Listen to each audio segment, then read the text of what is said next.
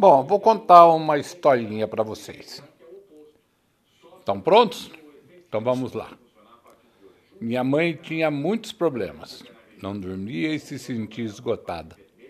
Era irritada, rabugenta, azeda. E sempre estava doente, até que um dia, de repente, ela mudou. A situação estava igual, mas ela era diferente.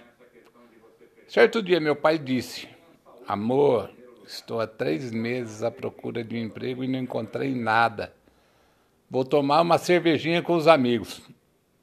Minha mãe lhe respondeu: Tudo bem. Meu irmão disse: Mãe, eu vou mal em todas as matérias da faculdade. E minha mãe respondeu: Tudo bem. Você já vai se recuperar e se você não conseguir, repete o semestre, mas você paga a matrícula. Minha irmã disse: Mãe, bati o carro. Minha mãe lhe respondeu: Tudo bem, filha. Leve-o para a oficina, procure uma forma de como pagar. E enquanto arrumam, vá trabalhar de ônibus ou de metrô. Aí a Nora veio e disse: Sogra, venho passar um mês com vocês. Minha mãe lhe respondeu: Tudo bem. Ajeite-se na poltrona da sala e procura uns cobertores no armário.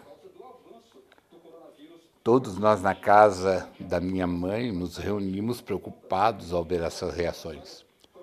Suspeitávamos que tivesse ido ao médico e o mesmo lhe receitaram os comprimidos de se virem de mil miligramas.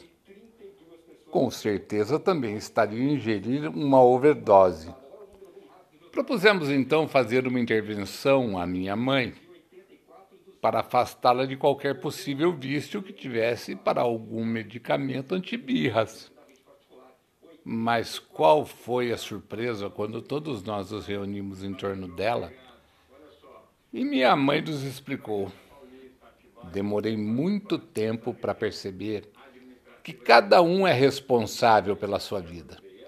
Demorei anos para descobrir, descobrir que minha angústia, minha mortificação, minha depressão, minha coragem, minha insônia, meu estresse não resolviam os seus problemas, mas sim que exacerbavam os meus. Cansei, infelizmente, se que eu tenho um AVC e venha a óbito, eu entendi que não sou responsável pelas ações dos outros, mas sim sou responsável pelas reações que eu expresse diante disso.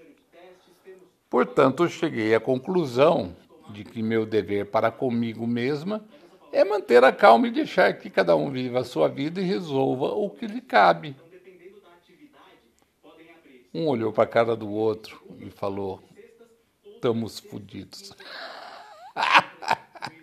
é bem por aí. Se cada um cuidar da sua vida e se cada um fizer a sua lição de casa, está resolvido o problema, meu filho. Está mais do que resolvido o problema. Pode ter certeza disso. Boa tarde. Fique bem.